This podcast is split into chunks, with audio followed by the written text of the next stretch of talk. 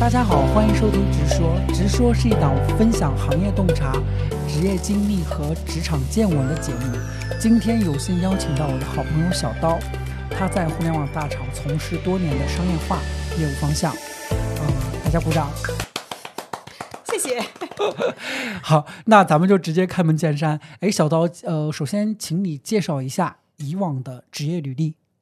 嗯，好嘞，好嘞，谢谢小布今天邀请我来做一个节目哈，就是，呃，大家好，我是小刀。然后先说一下，就是我是一个爱人，所以我其实现在特别的紧张，有可能接下来内容是小布节目里面最乱的一期，我觉得大家就且听着。然后是这样，我其实毕业到现在有十年工作经验了吧？嗯，呃，如果用一个词儿来形容的话，就是我其实一直都是在营销这个体系里打转儿。嗯但是呢，可能具体每份工作也不太一样。比如说，我最开始可能是差不多五年的时间都是在乙方，嗯。然后第一份工作其实跟小布在一个公司，我们在蓝标，然后我我也做公关，但我那会儿主要做的是汽车、是呃业务，所以其实更多做的是传统像发稿啊，然后新闻发布会、线下活动这一类。嗯。然后后来我去了一个做社会化营销的公司，也是那两年可能线上像微博、微信还有 KOL 刚起的那几个阶段，嗯。然后去帮客户可能做一些整合化的一个营销代理。嗯。然后之后呢，我又去了两个小甲方，嗯呃，不是特别大的品牌哈，但是是细分垂类里面还算有名的一些品那个甲方做市场相关的工作。嗯，然后最近的一份就是在刚刚提到的这个互联网大厂里面做商业化相关的业务。好的。哎，我想问一下，就是呃，这这一路走来，就是整个就其实它是有关联性的吧？比如说呃，在都属于营销体系之对，那那个就是比如说你在呃乙方做。呃，相关的营销工作和在甲方做相关的营销工作，到最新一份工作从事大厂的商业化方向，你觉得他们之间是有呃内在的一些传承关系，或者说就是说你这样的一些职业转化是有是出于一个怎么样的一个考虑？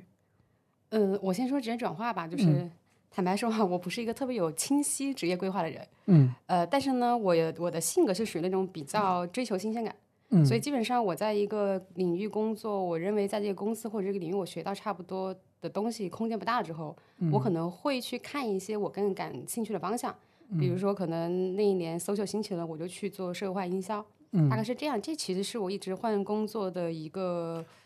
呃根本的动力吧。对对对。然后第二个就是本质上，其实当然不可能说每个行业你都每次换工作你都跳的转化特别快。嗯呃，特别大，步子不能迈大，所以基本上我看的还是说能用上我过往营销的这种履历或经验相关的。嗯呃，其实不管在乙方、甲方，还是说之前的媒体方，嗯逻辑上其实还是要求你是说，你首先要对整个营销的市场有一个类似于叫自己的呃洞察，或者是说有有有兴趣度、有敏感度在哪儿。嗯但确实可能你思考方式会不太一样。比如说你在乙方的时候，其实说实话，我自己会认为这这个一系列过程转变是会让我越来越考虑到可能你的想法跟你创意 idea 的一个可执行性。嗯就其实我在乙方的时候，其实我们是更多比稿比的是创意。嗯就你可能会看一下市面上所有的你能用的资源，你有什么样很很 fancy 的 idea 去跟甲方提案，嗯，那可能就撞大运了，你就能做一个这样的 case。对但你去了甲方之后，尤其是我去那几个甲方是没有钱的，没有市场预算的，对，所以就是你就得想的是说，你可能只能用，比如说你们公司一些人脉，或者你自己的人脉，怎么把这事给干成，就你没、没有可花钱的地方。所以那其实也是让我第一次意识到，就是其实营销这个事儿，说实话，你脱离了大预算之外，一个人能承受的东西其实还是蛮少的。嗯平台跟大预算。然后在现在媒体方，主要点是在于，因为可能也是在大厂嘛，然后又有利润呃，就上市有利润率考核这一些，嗯所以其实你你很多时候做很多事情，你要考虑它的 ROI，嗯就性价比什么样，是不是能给公司真的赚钱？你不能说呃，我我标的是说一个飞机稿，我要去跟客户提价，这东西我卖出去，这是不可能的。就我们一定看的都是这个项目成的背后的利润率跟 ROI。了解。哎，呃，你刚才提到了，我觉得你刚才说了一个点特别触动我，就是 没有钱吗？有几个点都很触动我，就是很多人那个就是在乙方工作的时候，就是我们经常会有一个说法，就是说大家提 idea，然后呢，最后都会反映在你那个漂亮的履历当中对，就感觉是花着客户的钱，然后给自己的履历增光添彩。对实际上到底能解决多大的问题？其实回过头来想，其实呃很难衡量嘛，很难衡量。对，其实这也是我当时想想中间去甲方，甚至说我可能在乙方做商业化，也是有这么一个原因，是在于我觉得之前可能做的那些偏创意或者是乙方视角的传播，它其实很虚无缥缈。对，就听起来你做了很漂亮的一个打了很漂亮的一个仗，但实际上它对生意有什么样的帮助，你没有数据来佐证的。对对对，是这种感觉。然后你又说到了在甲方的工作，因为没有预算嘛，就感觉我们都在刷脸，每天都在脸都刷破了，就每天在给各种人画饼的感觉。然后就是因为你你拥有呃不同的视角嘛，所以就是你怎么看待就是呃前两年非常非常火的那个所谓品效合一这样的一个关键词吧？品效我是认同他的，对。它肯定是大趋势。对，但怎么做呢？因为我我我就是因为我我其实呃最近几年也都是在甲方负责市场嘛，嗯，就品效合一给我的感觉就是说哇，大家好像都都就脱离了此前的那种所谓的 branding 的那种体系，然后更多的是说强调卖货，然后说哎，我把那个就是手段都变成哎种草割草，然后去直播间装疯卖傻那种，赶紧那个去把流量冲一波，然后实际。实际我我感觉是有伤害的，但是品效合一其实又是不得不做的一个事情。我觉得相对可能在身在其中的营销人，他可能都会有那个很难受的时候。对，就是你你当时有遇到这样的问题，而且我相信你当时在这段这这个时间段的时候，你是其实，在互联网公司，你可能更会更直接的面临这样的问题。对，因为是这样，我在互联网的工作其实，嗯，我做的那块叫做内容商业化，嗯呃，其实是偏传统的品牌的生意。就举个例子啊，比如是说，腾讯上了个综艺，你看到冠名商是谁？就比如说当时幺零幺冠名商是蒙牛还是伊利来着，我忘了。对对对，你说这种大品的冠名这么多曝光，电视台的曝光，或者是社交媒体的曝光，能带销量它带不了。对所以其实本身我的这个业务它是一个偏品牌基调的业务，嗯但实际上我在这几年的工作里面，我接到的客户群都是品效合一的。嗯但这个效其实它会分几种几种程度哈，就是可能最简单的效是说，类似于叫做私域的效，嗯就是品牌经营阵地。现在不是大家都想想去，比如小红书做官号，嗯其实就是当年你在你在微博、微信做双微，现在搬到了小红书，抖音、小红书、快手，对吧？对，嗯就是这里面你私域效怎么来体现？你的粉丝量、你嗯的你的互动量、你的粘性，这里面可能有一套这样的一个类似于叫做用户资产，我们叫做用户资嗯产、用户资产沉淀的逻辑。这是可能最基础，可能也是现在说实话，我觉得这几个大平台相对来讲可以通过一些呃产品套路、运营套路来实现的。嗯还有一种叫做生意上的效，就真的是直接带货。嗯你不管是你自播也好，你找 KOL 帮你带货也好，它是直接反映到销量上的。嗯但是其实我自己观察看来，就现在没有哪家平台能把这个事解决好，了解，就就挺难的，其实，就就挺难。但是我觉得，我为什么会觉得品效合一是个大趋势？你得认这个事儿，是在于，我觉得整体，首先啊，就是我觉得还是互联网信息，就是互联网的发达，其实我我觉得打破了很多信息差。嗯。所以你会发现，现在很多人买东西，他其实不太追求品牌，他可能包括说，你像我最近看到淘宝上买东西，可能更多人去追求什么工厂工工厂工厂我都幺六八八，幺六八八拼多多，你会发现其实它价格更便宜，而且你也你质量也不输，这是我自己组装的，这个袋子我是在 淘宝上这个买的，不错呀。这个是赠品，然后这个是那个送的，对，就是我我觉得，当你你能通过这一些更实际的，或者是更性价比高的方式拿到一样的服务的时候，你何必要在乎品牌呢？这是第一个点。对第二个点，我觉得确实也是现在这几年疫情的影响，就是大家其实普遍是不安全的。嗯你像现在，比如说大家也不敢乱投资了，要有更多的现金流，甚至不敢换工作，其实核心来源就是不安全感。对，你不安全感盛行的时候，其实我觉得很难有人去花钱去买大品牌。我为什么为你品牌做溢价，对吧？对，我我觉得这是一个可能时代发展到现在这么一个情况，它一定会存在的现象。了解。我觉得可能在当下哦，所谓的品牌溢价从那个所谓的就是更高的价格转变成就是我在选择这就是消费者在选择这个品牌的时候更短的决策，对更高效的决策。就比如说，同样我要买咖啡，可能星巴克、瑞幸和库迪，那我可能毫不犹豫的就选择了星巴克，那个其实也是效的一种体现，对吧？对对，但其实我今天是想找 Luckin 的，我没找着，我只看到星巴克，太奢侈了，这楼下又有瑞幸又有空地，我没找着。以后不要再买星巴克了，谢谢谢谢。对，就是就是就是我其实因为，嗯我我我想问的是，因为在品效合一盛行的这个时代，其实我已经在媒体方了。对，我可能更多的视角是说，我用什么样的产品或者资源组合方案去满足我客户的需求，或者说把他的预期降个级，但是我能把钱给拿回来。嗯我用的是折中的方案，但其实我是很想知道甲方的市场，就甲方的视角，你们可能是怎么去处理这个问题，或者是说你怎么去说服你老板的？了解，我我我我这么讲吧，就是说我当时呃，其他行业我不知道，我只说快销行业哦，呃，对于呃对于对于当时的那个情况吧，就是说已经没有像比如说呃一零年到一五年之间就大家各种大大手笔花钱的那种。然后其实在，呃，经营者，因为我在的那家公司相当于一百多年历史了嘛，就是说经营者都他们都是脚踏实地一路走上去的，没有所谓的空降的人，所以他们就特别特别在乎 ROI。对，你花了，你他不是说不给你钱，你可以拿一百万，但是你得告诉我，你得有，比如说你花了一百万，你能带来一个亿的收入，然后你给我拆解出来，在各个渠道这个一个亿是怎么过来的。他，你你能把他能把这个问题回答清楚了，他是可以给你钱的。所以就是就就有一个问题就在于，就是你只有不断不断打胜仗，才能让老板对你有信心。一旦有问题的话，就就其实挺严重的。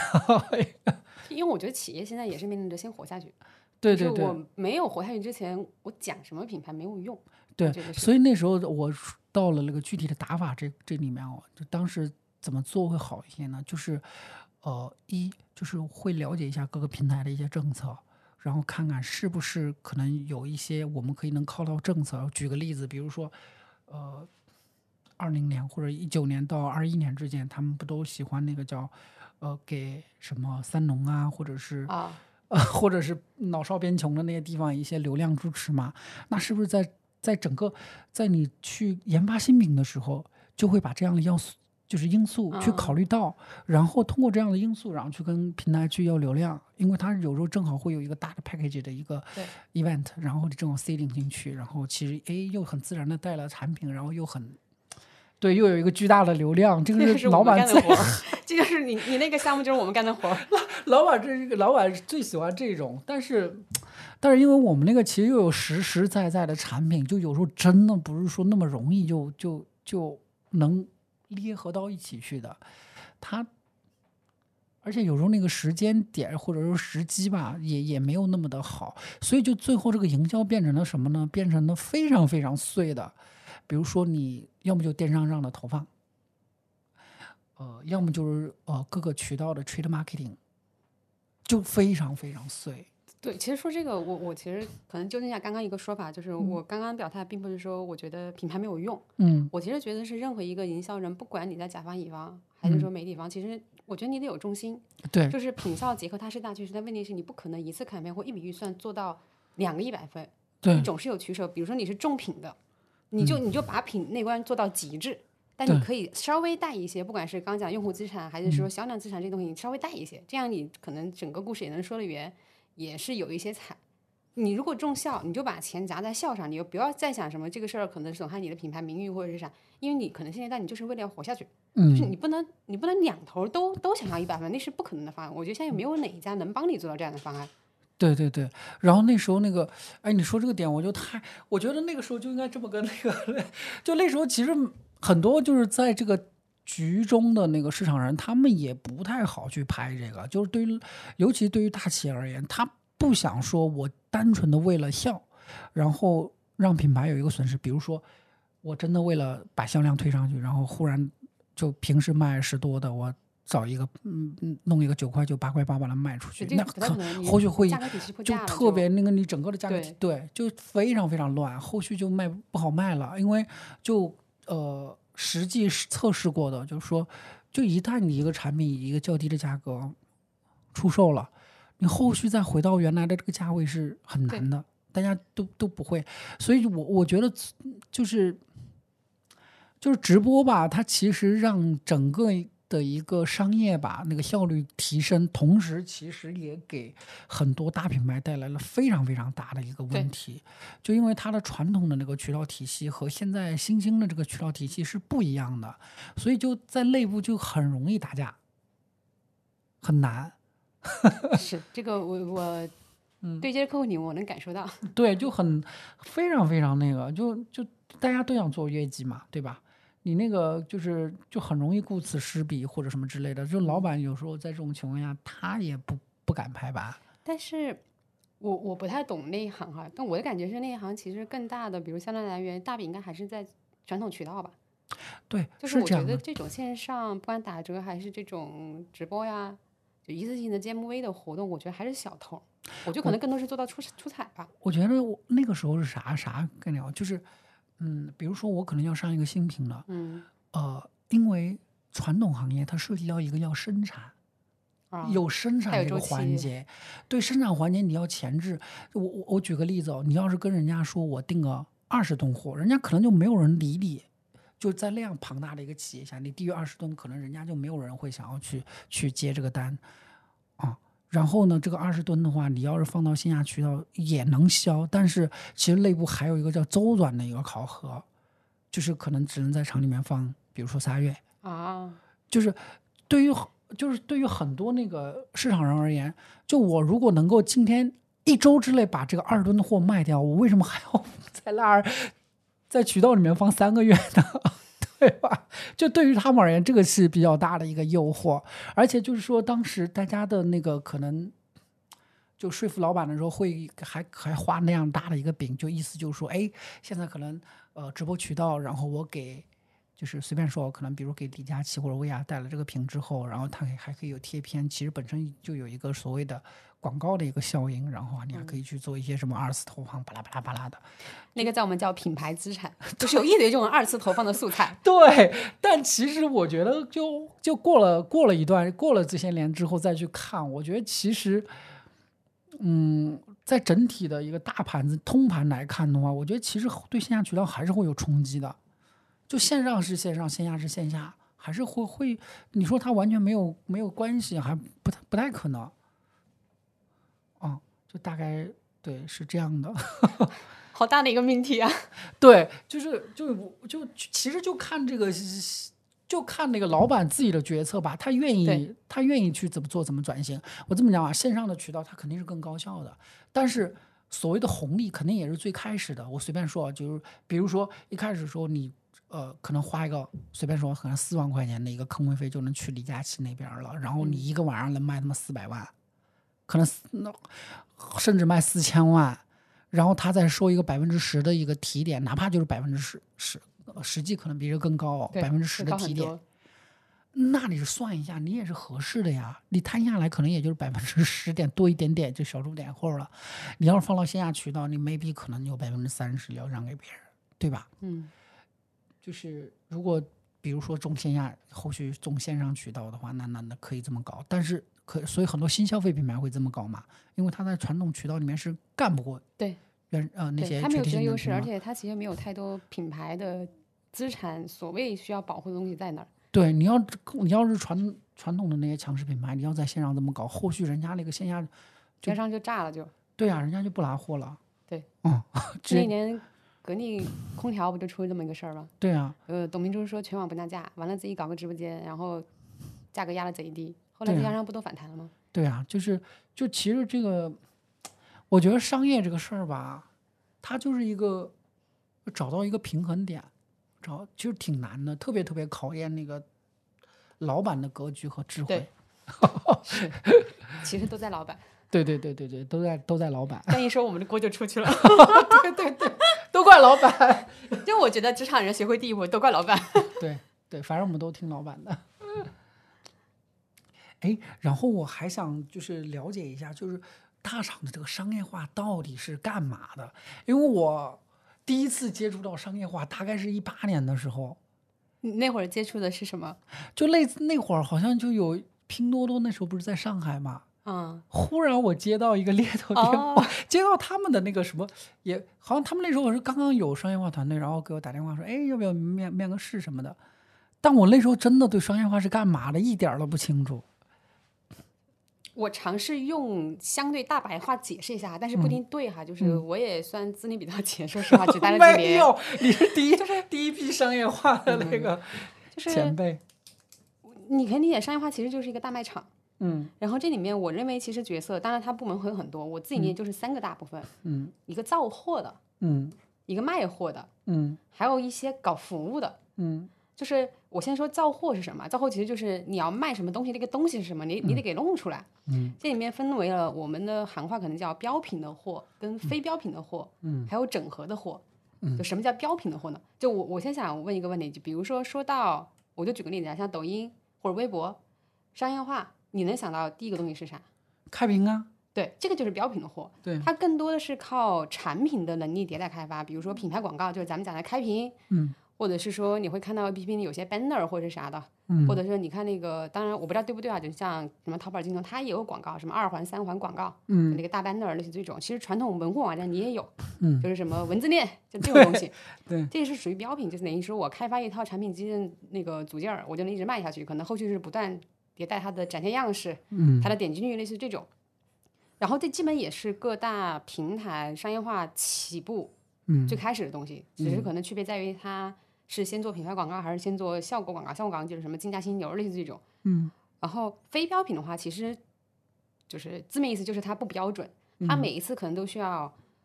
重新去组一个团队，去组一个组、那个一个选题去干。嗯然后我觉得大家可能会比较熟悉的就是像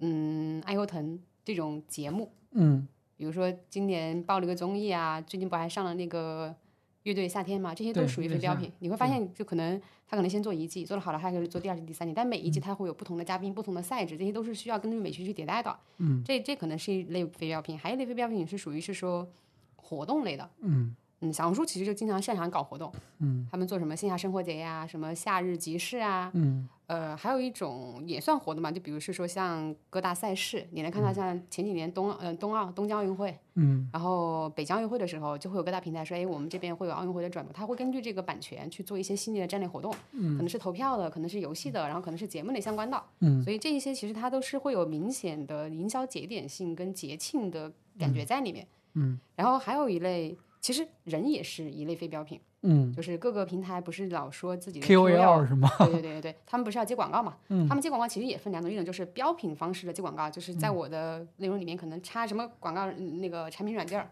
比如说挂个链接或者啥的，贴片儿啥的。嗯。还有种就是我从内容上，其实就是属于非标品的了，但是核心本身是依据这个人嘛。嗯。然后我刚刚说整合的货，其实就是可能它是一个更更大的一个 campaign，嗯。或者更大的一个项目，它能把我刚刚讲的这些所有东西都组成是一个对组合起来，组成是一个大的一个盛典，或者组成一个 618所谓的这种营销解决方案，我啥都有，我有品牌、有效果、有曝光、有长尾，然后有内容，类似于这种。所以这块儿其实是一个造货的一个体系，就你得先有货嘛。对，就我刚刚讲的卖货的，嗯，然后还有一个呃，叫这些造货，造货的，对。然后，还有个卖货，卖货其实就是很好一线销售。嗯。呃，当然，一线销售他会配自己的团队，比如说他们会有自己的一些策划团队，因为帮他帮他写案子，帮他去提案嘛。嗯。呃，这其实是也是很关键的一部分。嗯。第三部分我说是叫做做好服务的人，其实就是 for 这一次嗯。可嗯能买卖合作，或者是说长久的一个复购的合作，嗯。去优化整体链路上的一些一些一些体感的。嗯。这里面可能就包含了，比如是说它有政策的模块儿，嗯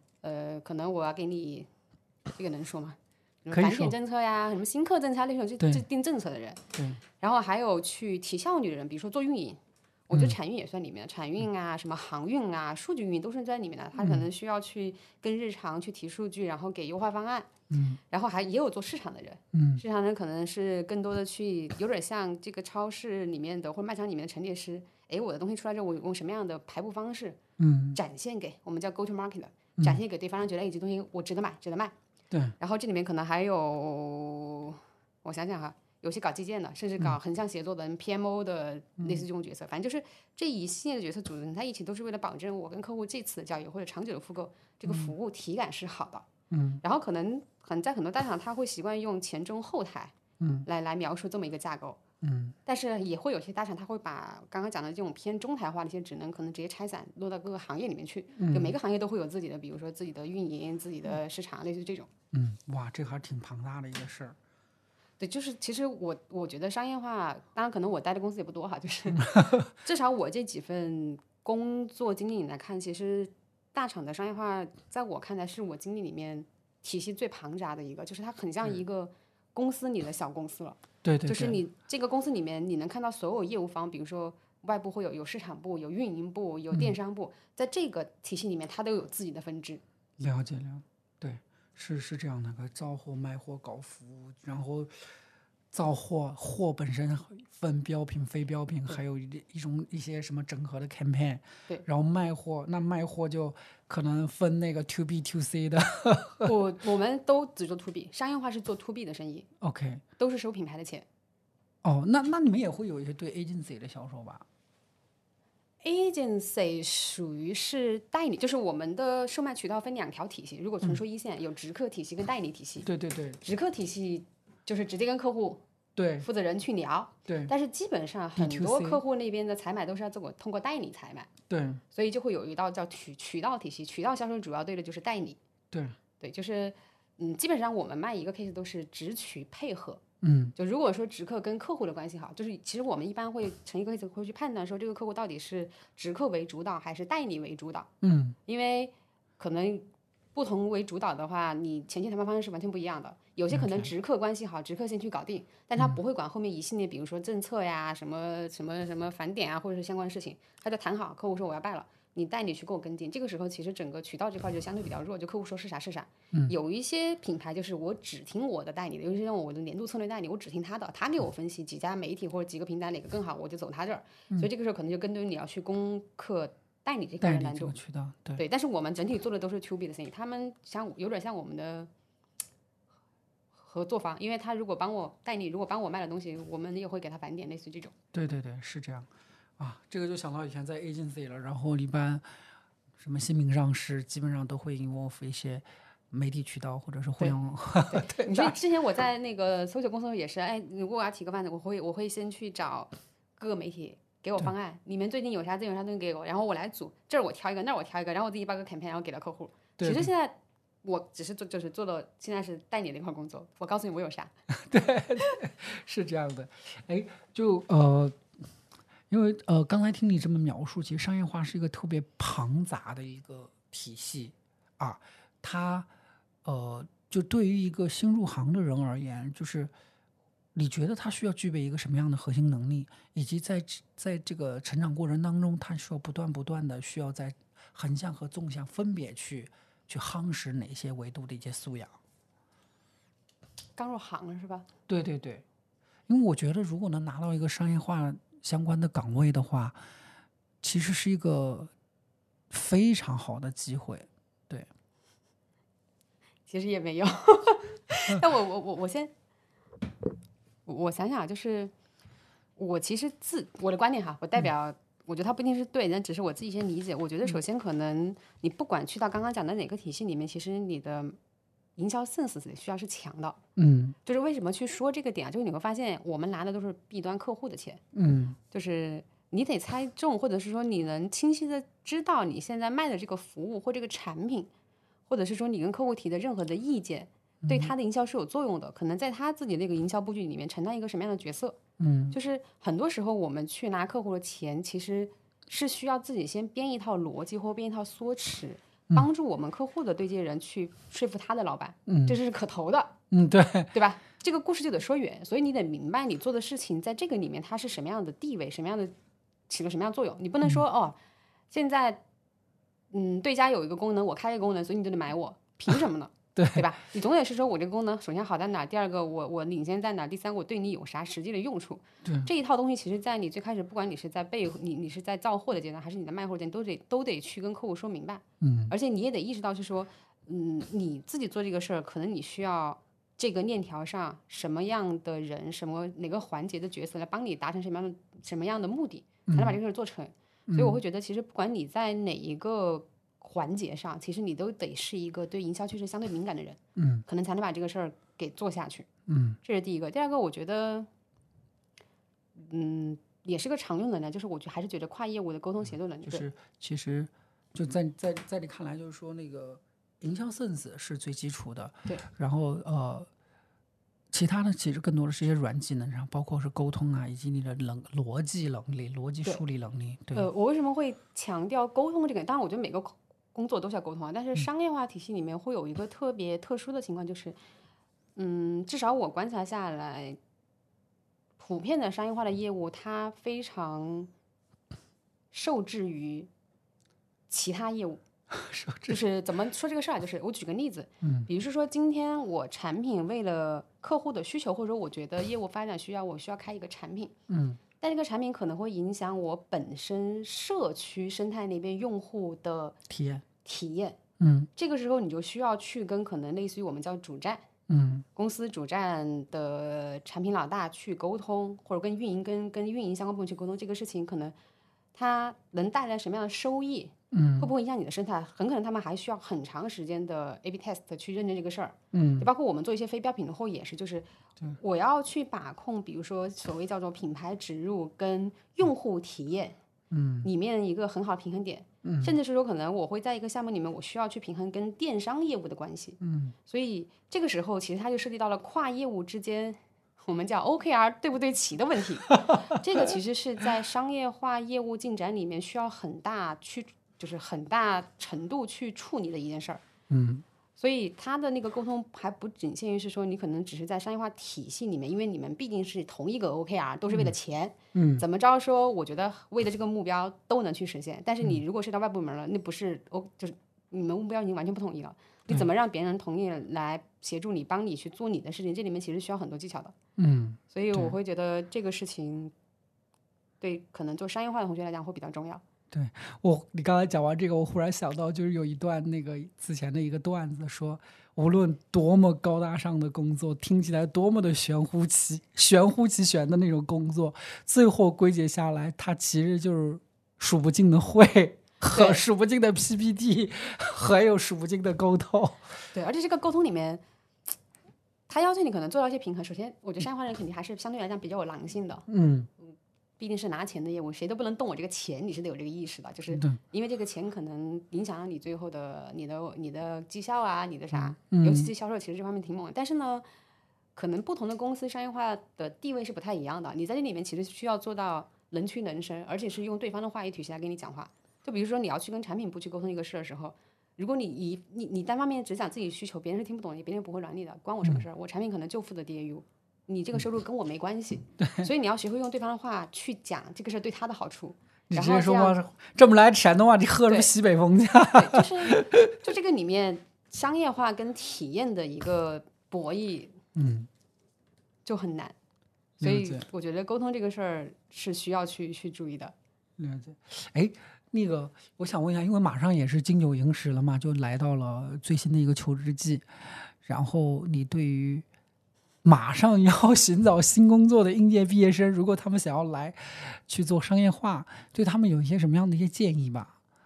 就是比如说，哎，你觉得是有什么样的素养是适合干这个工作的，以及，哎，他们如果想要拿到相关的 offer，然后怎么去准备这个面试？当然，对于那个正在失业的中年人们同样有用。我甚至都觉得我不够格去回答这个问题，因为我现在也是不就业的状态。没关系的，毕竟大家，毕竟那个肯定是有一些非常有益的经验，在体系里面，对，真切实的工作过。对，人上有些通用能力，嗯肯定是大家都看中的，就这块我就不赘述了，因为嗯我我听了那一期腾讯产品经理那期，我就讲挺好的。嗯我可能讲一下现在实际今年市场情况下，商业化的招人可能看重啥哈，就是嗯首先我的个人感觉，首先还是看的是你经验的重合度，嗯就是你过往做过东西跟我现在这个业务到底匹配度有多高，嗯肯定是越高越好，因为首先我用人用的急，嗯，或者说我没有耐心，我不想等你成长，我要你来就上手，嗯，所以我一定会看业务的重合度。第二个就是。也看你在这个业务里面有没有所谓的沉淀嗯跟方法论。就是说实话，我其实很讨厌方法论这个词儿，就我觉得 好像是个人总结个啥都是方法论，是个人总结对，就是我我曾经看过我周围的同事哈、就是都在写成方法论。这个方法论，我一看，还是提了几个问题，甚至都没有答案。那个东西也叫方法论，我就很疑惑这个事儿。但是好像这个事儿在大厂内它是能被拜的，就是也不会提出啥。掰页对，就是我觉得为什么大厂会喜欢看方法论这个东西啊？就是首先确实他们他们是希望有一种边际效益长一点的这种业务模式，所以这个东西如果做出来且认证效果是好的，我肯定希望能复制下去。嗯包括我刚刚讲到我们非标品的项目，其实如果真的做成功了，我也会把它变成一个标品，可能就改一到两个元素，又换个壳子就重新上了，嗯因为底层逻辑是不变的。然后第二个就是你可能你的方法论如果不是在业务上，你也可能是在一些流程上或者是其他上面的东西，就总得有点自己沉淀的东西。嗯所以我觉得他们可能会会重点看这个。然后第二个就是。其实大厂人还是会去看你是不是大厂出来的。嗯，对，就是我以前也非常的不认同这个标准，我会觉得其实会有很多优秀的人，可能因为当之前自己的一些职业选择，他可能更喜欢在小公司闯荡，更有自己天地，不代表这个能力很很差。嗯，但是我我去了之后，我体验过之后，我才能意识到，其实这个事情它有一定科学道理，是为什么？就是大厂这个体系太复杂了，嗯就是在这里面，你的做事方法，嗯还有这种平刚刚讲的平衡的艺术，嗯是你在小公司你可能没办法练习到的。嗯就我我之前我见过一个同事，他其实在他之前也都还不是一个小厂，嗯也是互联网厂，嗯但是可能规模没那么大，他也做商业化这个业务。就在他的那个那个体系里面，他其实就属于是说，只要你你敢，嗯只要你敢冲敢抢，这个事儿就能干成。嗯，但这个事儿放到现在大厂不太可能，对因为每个业务都有自己的评估标准。嗯如果你一个劲儿往前冲，你很可能就把所有人际关系全得罪了，嗯你可能到最后啥事儿都做不了。嗯所以就是同样在大厂里面，可能这套体系洗你过的人，他就懂，他就自然懂，嗯，他能更好的可能适应这个新的公司的氛围，或者是说我一些不成文的，嗯，一个一个一个价值观或者什么的，就是会尽量减少他可能更换职业之后这种震荡期，嗯。就是让我的招人可能更高效，这是我理解可能他们更看是否从大厂来的一个原因。然后第三个就是刚刚讲到的一些结构化的思维啊，还有 paper 的能力。因为其实你 paper 能力从你的简历上也能看到，你怎么来体现自己的亮点呢？因为尤其是在大厂哈，我觉得晋升走到后边，说实话，很很直观的一个点就是你的 paper 功底到底好不好，因为你有太多需要汇报的东西了。你的向上管理除了除了可能口头的面对面的，很大部分程度也在 paper 上，因为老板没有那么多时间跟你闲聊天，你先交给我东西，我看一看你的思路对不对。对，所以你会发现，其实很多大厂的高管都会有自己一个 paper 助理。就专门有人给他写 paper 是吗？对。啊，我我见过有些老板是属于你让他如果说他可能思维相对散一些，但是他对这个领域他是有想法，他能给一到两个比较好的方向跟 idea。我我我觉得可能嗯还是比较通用吧，就是你先确定自己是不是真的喜欢这个事儿。嗯，就我觉得你需要一些额外的手段，比如说去找一些前辈。或者网上查资料，先解决信息差的问题。嗯，先确定自己是否适合或喜欢这个工作，因为毕竟，呃，大厂尤其是大厂商业化，其实都还挺卷的。你能不能适应这样的强度，我觉得是个很大的问题。然后第二个的话，我就觉得是大家就放平心态吧。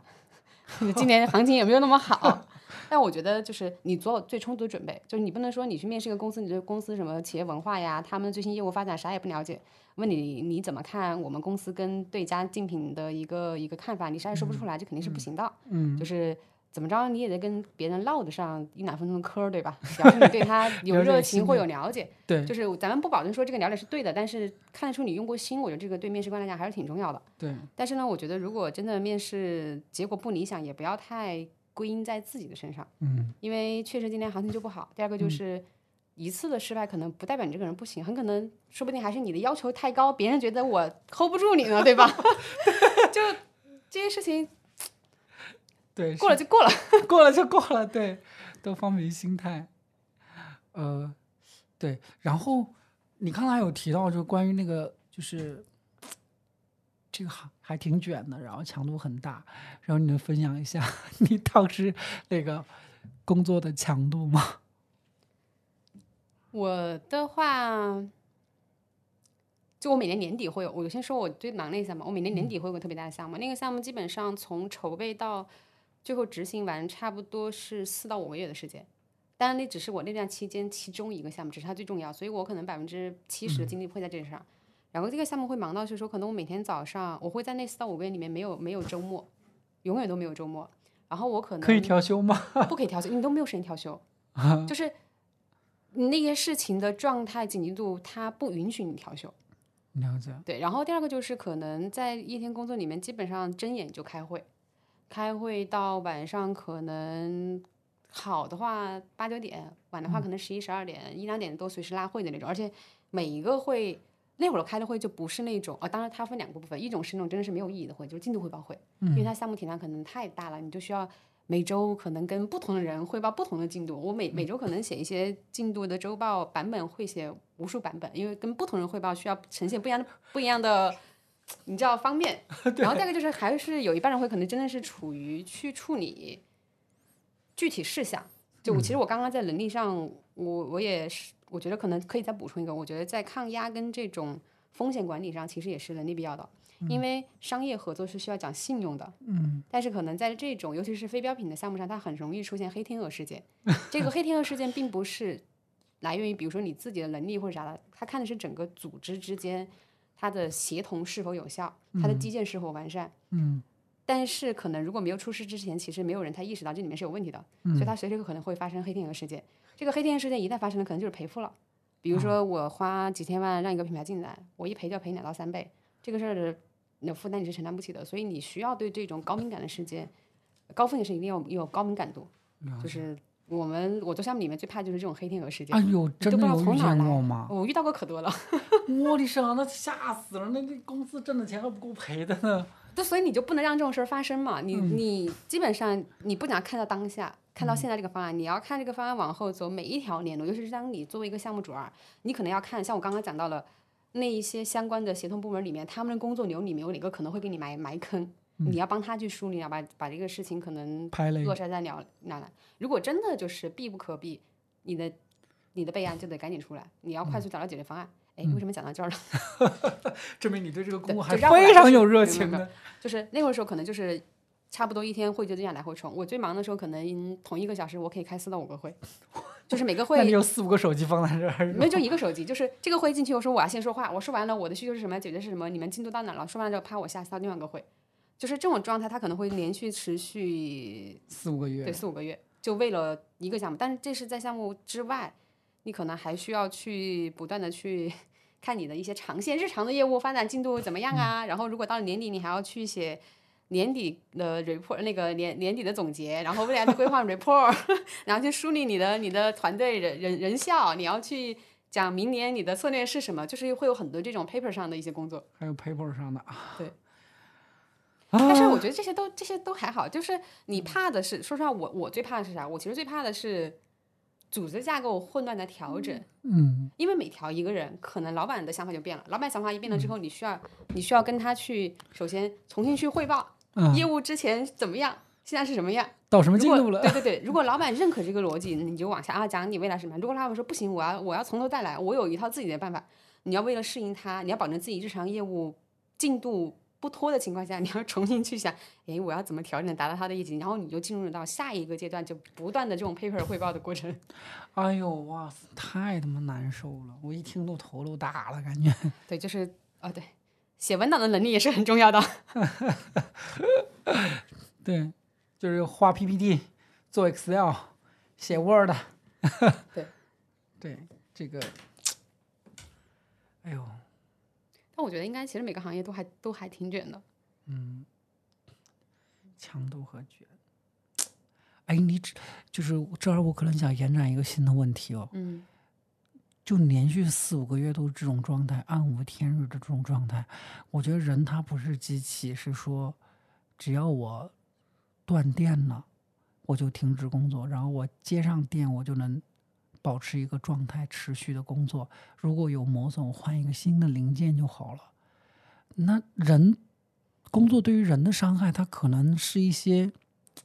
你当下感知不出来的，对，可能是身体上的，可能心理上的，可能情绪上的，或者 anyway 等等的。你怎么去把这些消耗或者磨损补回来呢？裸辞呀，就是我就是一个反例子，就是我觉得是这样，这也是我我这些年悟出来道理，因为。不是正好你想本来想问那个问题是生活那个工作的感悟嘛？嗯，我说实话，我我最大的感悟就是，人还是需要花时间来关注自自己和自己生活，就不要把自己变成一个空心的工作机器。嗯，就是